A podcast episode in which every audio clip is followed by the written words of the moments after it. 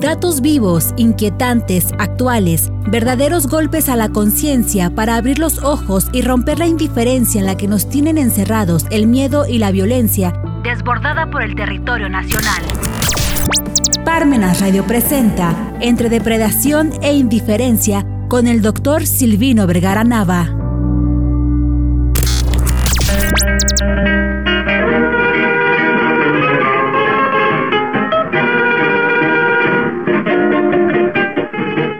Muy buenas tardes, hoy tenemos aquí la oportunidad de que nos acompañe el licenciado Marco Antonio Gutiérrez Rodríguez, a quien le agradecemos que esté esta tarde con nosotros.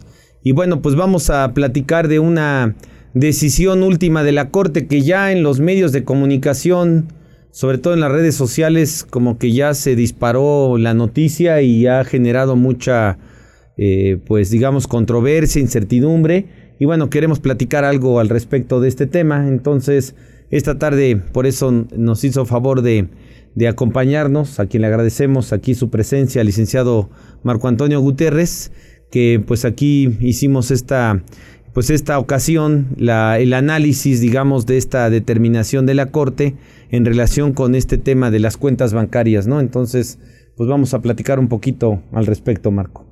Hola, buenas tardes, gracias por la invitación. Y sí, efectivamente se me hace muy interesante el tema el que está comentando y por eso preparé algunos, unas preguntas para que podamos platicar sí, con más todo a gusto. fondo. Muy bien. Bueno, vamos a empezar. Este, para, ¿Qué es o en qué consiste el secreto bancario? Pues el secreto bancario, digamos que es una medida jurídica, ¿no? Da certidumbre jurídica, tutela la seguridad jurídica eh, para que no cualquiera pueda tener la posibilidad de conocer las cuentas bancarias de las personas, cómo se mueven, qué cantidades tienen, en dónde están, etcétera. Entonces, es una obligación de las instituciones bancarias de salvaguardar pues ese secreto, esa privacidad, por eso protege derechos de privacidad y al proteger derechos de privacidad pues permite un derecho de libertad, un derecho de libertad para que pueda uno eh, digamos, tener la, la, seguridad suficiente de saber, pues, que tu cuenta bancaria no se entera a todo mundo, tanto desde el punto de vista, digamos, de un sistema liberal para generar, digamos, pues la posibilidad de que tú puedas consumir con tu cuenta bancaria lo que la capacidad de cada quien dé, ¿no? Y también pues ahora con el tema de la seguridad pública, ¿no? De que no sepan que la cuenta bancaria tiene 10 pesos o tiene 200 o tiene tales, ¿no? Entonces, el asunto, pues básicamente es darle, en primer lugar, certidumbre jurídica, protege derechos de libertad, protege derechos de privacidad, incluso si nos apuramos de autonomía de las personas, es un derecho fundamental, el secreto bancario, y precisamente por eso, pues muchas, muchos eh, empresarios, por ejemplo, corren a los famosos paraísos fiscales porque en esos paraísos fiscales pues hay una protección absoluta del secreto bancario. En México y en otros países pues existe el secreto bancario pero con muchas restricciones, ¿verdad? Claro. Ahora, ¿cuáles son las excepciones al secreto bancario? Precisamente del secreto bancario que está en el artículo 142 de la Ley de Instituciones de Crédito, el secreto bancario que se establece aquí pues es el que tiene que ver, por ejemplo, en parte, el secreto bancario tiene como excepción cuando las autoridades judiciales requieren información de las cuentas bancarias. Si interviene una autoridad judicial es porque hay alguna controversia y entonces pide información de las cuentas bancarias de una persona. Eh, también en el caso de la autoridad fiscal, y ese es el tema de hoy, las autoridades fiscales pueden pedir información a una institución bancaria o directamente a la Comisión Nacional Bancaria, porque pues las, los, eh, las autoridades fiscales a veces no saben qué cuenta bancaria tiene un determinado contribuyente y entonces se le pide información a la Comisión Nacional Bancaria y este que es el organismo que aglutina y que tiene el control, la vigilancia de todas las instituciones bancarias, pues les obliga a que informen si tienen cuentas bancarias o no de tal o cual de tal o cual persona. Entonces, de alguna manera con esto, pues permite de esta forma el hecho de que a través de estas dos excepciones se pueda, como regla general, se pueda decir que el secreto bancario no es un derecho absoluto, sino que tiene sus excepciones como las que estamos platicando, ¿verdad? Claro. Ahora, eh, ¿qué fue lo que o qué estableció o qué dijo la Corte recientemente respecto del secreto bancario? el, tema fue que alguien promovió un amparo que llegó hasta la corte, ¿no? Que en muy pocas ocasiones llega hasta la corte este tipo de asuntos. Yo creo que esto lo hicieron más emblemático, donde el asunto es que esta persona decía que era inconstitucional que la autoridad fiscal haya pedido información en la cuenta de sus cuentas bancarias, directamente la autoridad fiscal de sus cuentas bancarias a los eh, a, la institución, a la Comisión de Sal Bancaria, en vez de haber ido primero con un juez, que primero debió haber ido con un juez para que este juez ordenara la información y no directamente la autoridad fiscal, que con esto pues se viola este derecho a la privacidad, este derecho a la autonomía, libertad, etcétera, de las personas, porque entonces la autoridad fiscal puede pedir la información el día que quiera y pues resulta que esto no debería de ser así, atendiendo a que una autoridad judicial pues de alguna manera intervenga, medie en ese sentido y no sea así como que discrecional para las autoridades fiscales. Esa fue la controversia que, que se resolvió en esta, en esta ocasión este día jueves y bueno pues ha generado muchas inconsistencias. Y bueno, si tú gustas, después de la pausa seguimos comentando respecto a este tema. Claro que sí.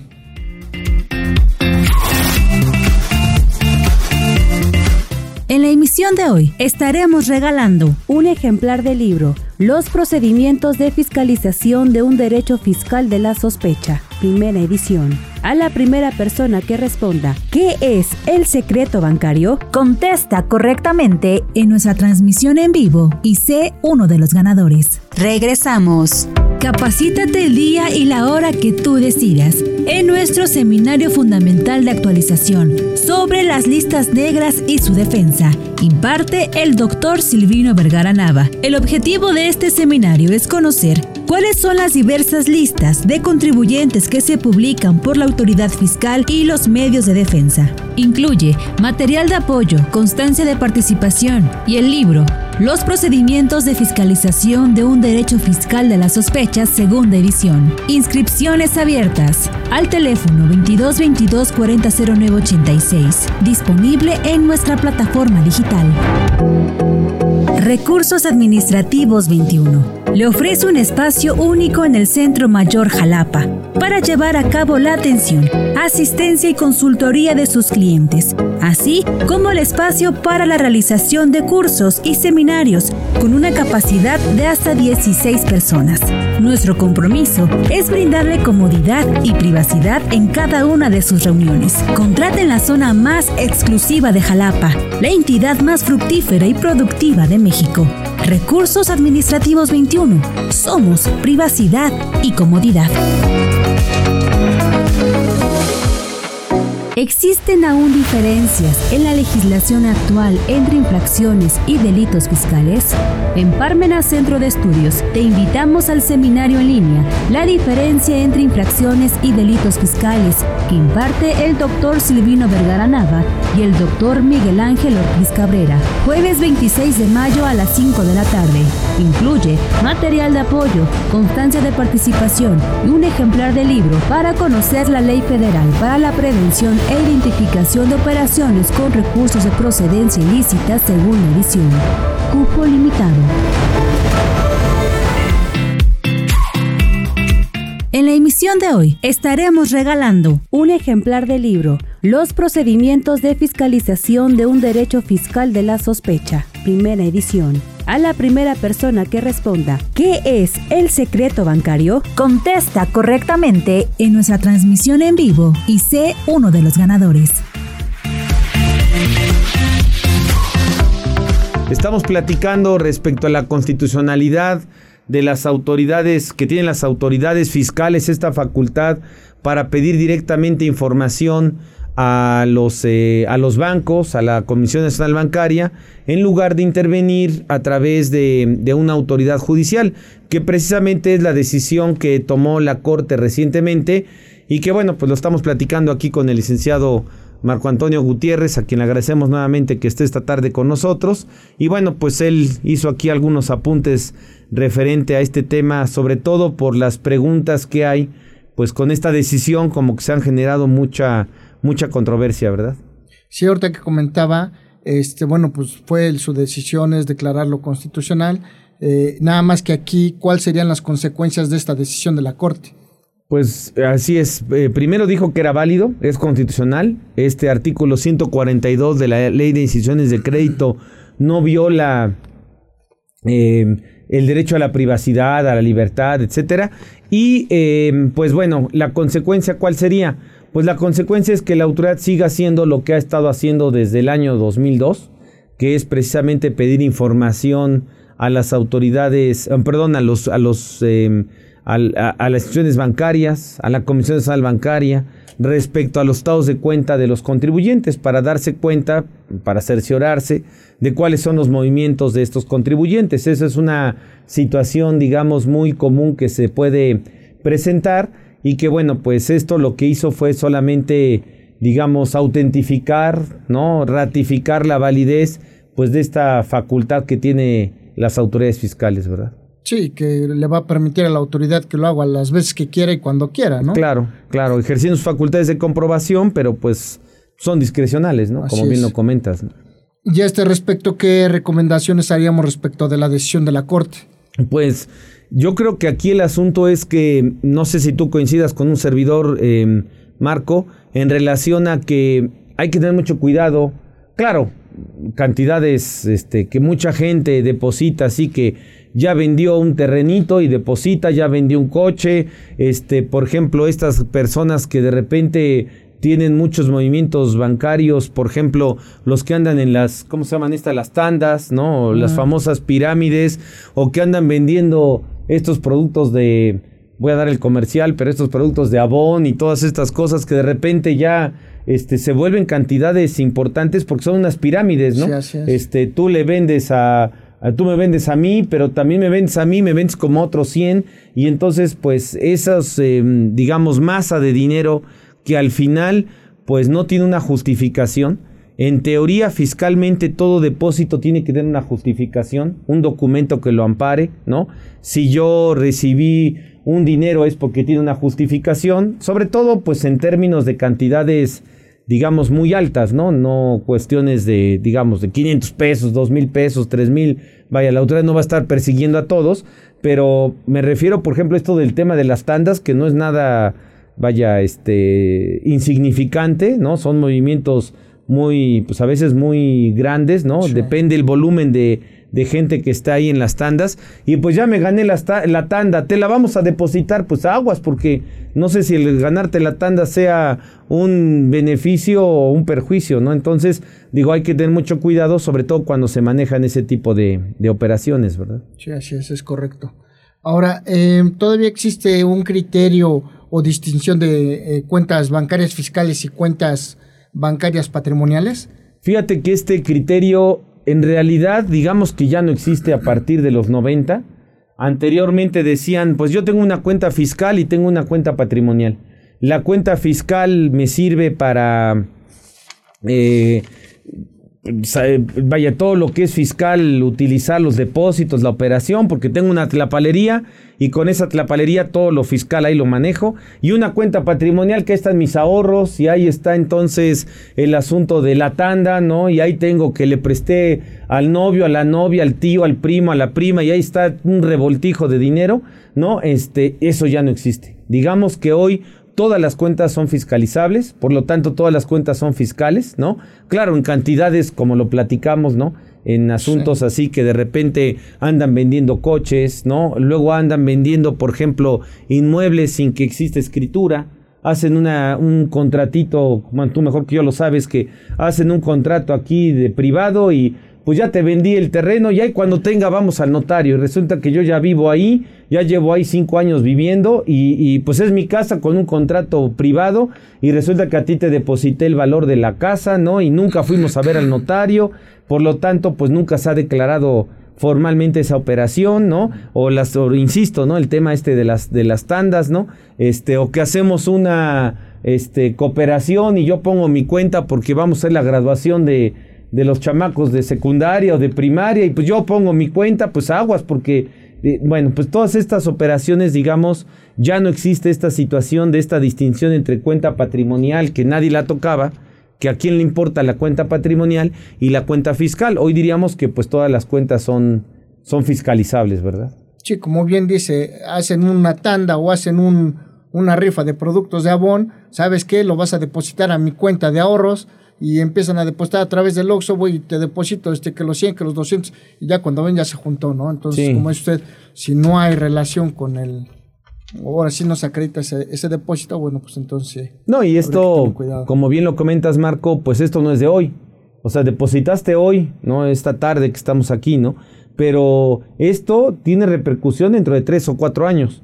Ya dentro de tres o cuatro años, pues ya ni te acuerdas dónde trabajabas hace tres, o la tanda ya ni te acuerdas de qué era, o la graduación, pues la graduación de quién era, ¿no? Entonces ya ni sabes de qué fue la organización esa.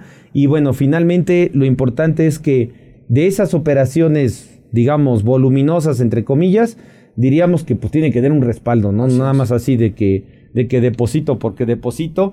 Y pues también falta la credibilidad de la autoridad de que dijéramos los que estamos aquí, pues que juntamos un documento y aquí apuntamos que vamos a hacer la cooperación de la graduación de nuestros hijos de primaria, secundaria, preparatoria, lo que fuera, porque pues también eso pues no tiene mucha validez. Así es. Así es. Pero bueno, vamos a un último, eh, una última pausa y regresamos.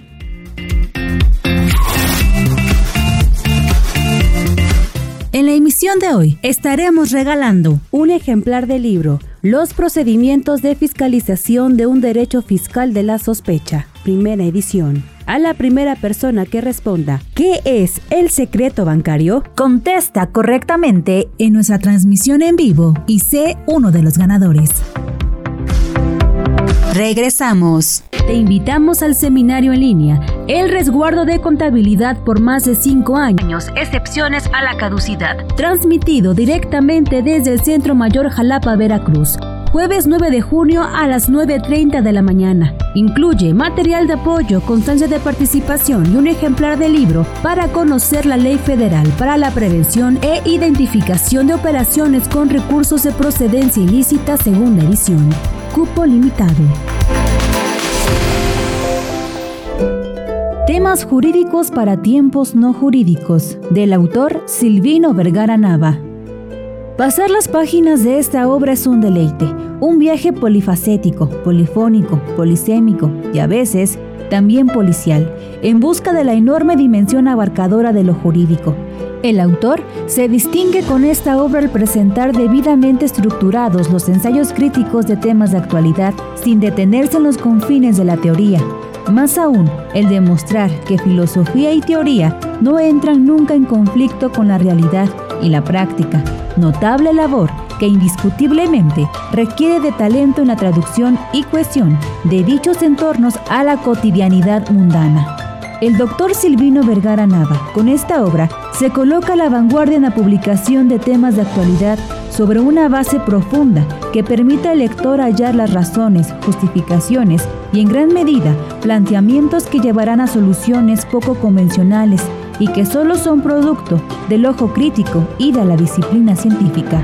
Además, esta obra contribuye a la cultura jurídica nacional e internacional y coloca al lector en un mundo de posibilidades y de retos, a la par de enriquecer el bagaje académico con la visión que solo el doctor Silvino Vergara puede imprimirle. Adquiérelo en nuestros distintos puntos de venta, tienda en línea, parmenasradio.org o comunícate al 22 22 40 0986.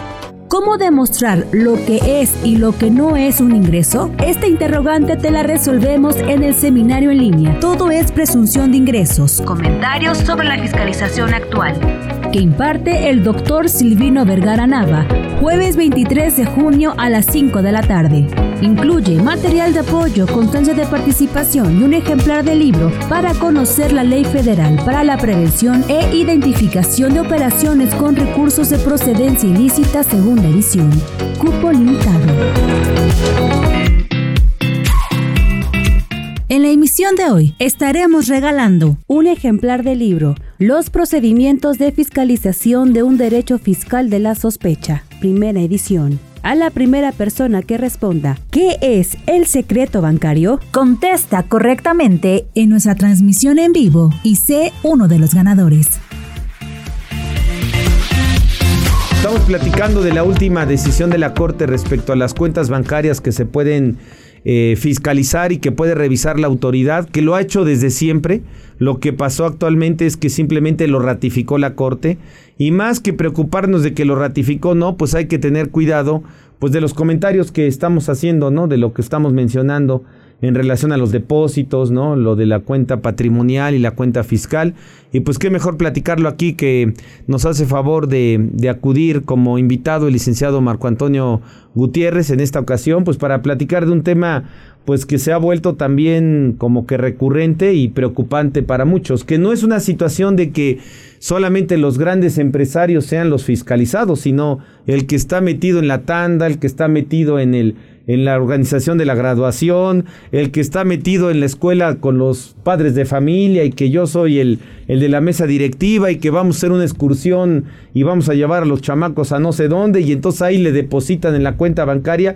Cuidado porque dentro de tres años, ¿no? Este, pues ya ni sabemos a qué, para qué fue la excursión o a dónde fueron, o lo que muchas veces pasa, regresan de la excursión todos enojados y ya nadie se quiere precisamente por, por esto. Y el problema es pues lo que se depositó en grandes cantidades, ¿no? O sea, me refiero no, no 500 pesos ni mil pesos, sino cantidades que sean pues representativas, ¿verdad? Y ahorita a este respecto de lo que estamos platicando, habría que tener cuidado sobre el uso de las cuentas bancarias. Sí, precisamente, lo que tú comentas es muy válido, ¿no? Eh, pues hay que saber qué es lo que estamos depositando. Si no, con todo respeto, pues mejor hay que cuidarnos de esa situación. En sentido estricto, las tandas están prohibidas. Las tandas están prohibidas y es una situación tradicional, ¿no? Una situación muy común que se da eh, pues en la población de que todos nos cooperamos para hacer una tanda y al final es una especie como que de ahorro. En realidad una tanda sería más un tema más formal si lo viéramos Marco desde una sociedad cooperativa. En una sociedad cooperativa podríamos hacerlo de manera más formal. Las sociedades cooperativas, por ejemplo, en Italia han funcionado muy bien Aquí en México pues es copia y nos salen mal las, a veces las, las copias aquí en este país, pero una sociedad cooperativa tendría una mejor, una mayor formalidad, una mejor forma de demostrar de dónde vienen esos recursos y también pues no es, eh, digamos, no está prohibido que la gente pues entre, digamos, a, a, tener la libertad de buscar la forma de mantener a lo mejor un ahorro que no tenemos la capacidad todos de ir a comprar acciones en la bolsa mexicana, aparte que ni le sabemos, ¿no? Y si tienes a lo mejor 10 pesitos para la bolsa mexicana, capaz que sales perdiendo 10 más 15, ¿no? Porque pues eh, se necesita una cuestión muy técnica, ¿no? Entonces, vaya, lo que voy es que pues sí hay que tener mucho cuidado en lo que se, sobre todo en lo que se deposita, porque a veces lo hacemos de buena fe, incluso hasta casos, por ejemplo, de personas, no sé, van a arreglar su coche, sacan el dinero para irle a pagar al mecánico, y resulta que eran 30 mil pesos porque se le amoló el motor y, y todo lo que tú quieras, y a lo mejor sobró un dinerito y ese dinerito que fue la mitad lo vuelves a depositar. Pues entonces está como que duplicando el depósito, el depósito de origen más el de la devolución, digamos, el cambio que quedó, ¿no? Entonces, ese tipo de cosas pues hay que tener mucho cuidado porque tarde o temprano, pues la autoridad tiene la posibilidad, ¿verdad?, de poder de alguna manera pues revisar cantidades que resulten importantes, desde luego. Claro. Esta decisión de la Corte de declarar constitucional el artículo 142 no desincentiva eh, la inversión en México y el ahorro. Pues yo diría que el problema principal es que también entre desincentivar, pero yo creo que aquí el complemento es el problema que hay de que hoy desafortunadamente hay muchos problemas de inseguridad pública, ¿no? Hay muchos problemas de secuestros, de robos, ¿no? Eh, de robos de identidad, ¿no? Como lo platicamos algún día. Entonces, eh, pues también es una manera de controlar ese sector. Yo creo que la medida de la autoridad es darle también cierta certidumbre, digamos, a nuestra a nuestras leyes, ¿no? Pero también por otro lado es el asunto de que, pues yo creo que el complemento es decirle a la gente qué pasa con las cuentas bancarias, qué es lo que tiene que hacer con las cuentas bancarias, cómo puedes hacer cosas lícitas, ¿no? Sin caer en errores de este tipo. Y yo creo que aquí el problema que nos topamos, Marco, es desafortunadamente pues mucho el campo de la pues de la ignorancia, ¿no? De que pues pensamos que no va a pasar nada y eso de que el mexicano piensa que no pasa nada pasa, ¿no? Entonces, el asunto es si bien eh, pues la noticia así leída, digamos así como viene el boletín de la corte, pues cualquiera se espanta y dice pues esto desincentiva cualquier cosa. Yo creo que falta un complemento en relación a decir eh, lo estamos haciendo por seguridad pública, lo estamos haciendo por una cuestión de que no te veas eh, hoy, por ejemplo, con esto de que entran en internet o en los eh, celulares, pues que deposita tantos pesos y te vas a ganar tanto. Y ahí va la gente y deposita y, y pues todas estas cosas que están generando mucha inseguridad, delincuencia organizada. Entonces yo creo que aquí el problema más que nada es saber cuál es el alcance de los depósitos bancarios, qué es lo que se está tratando de perseguir con estas medidas, de que no digamos que no haya más eh, cuestiones ilícitas, que claro, esto nada más es un granito de, de, para apoyar a que se vaya acabando esto, pero lo que sí es muy importante, pues es lo que hemos comentado y lo que tus apuntes este, nos hiciste favor de platicar hoy, ¿no? Saber el riesgo que existe en que pues todo lo deposito, que yo soy el, el, este, el jefe de los padres de familia o que yo soy el de la tanda y tal, todas esas cosas pues como que hay que irse con pies de plomo porque no está tan fácil el asunto de, de, hacerlo así, porque tarde o temprano, en tres años, pues todo esto va a repercutir. ¿no? Así es. Pues muchas gracias a los que nos hicieron favor de acompañarnos esta ocasión. Muchas gracias, Marco, por tus comentarios, tus apuntes. Y pues ahí estamos viéndonos la próxima ocasión. Muchas gracias. Aunque te muerda un dolor, no esperes nunca una ayuda ni una mano Parmenas Radio presentó Entre Depredación e Indiferencia.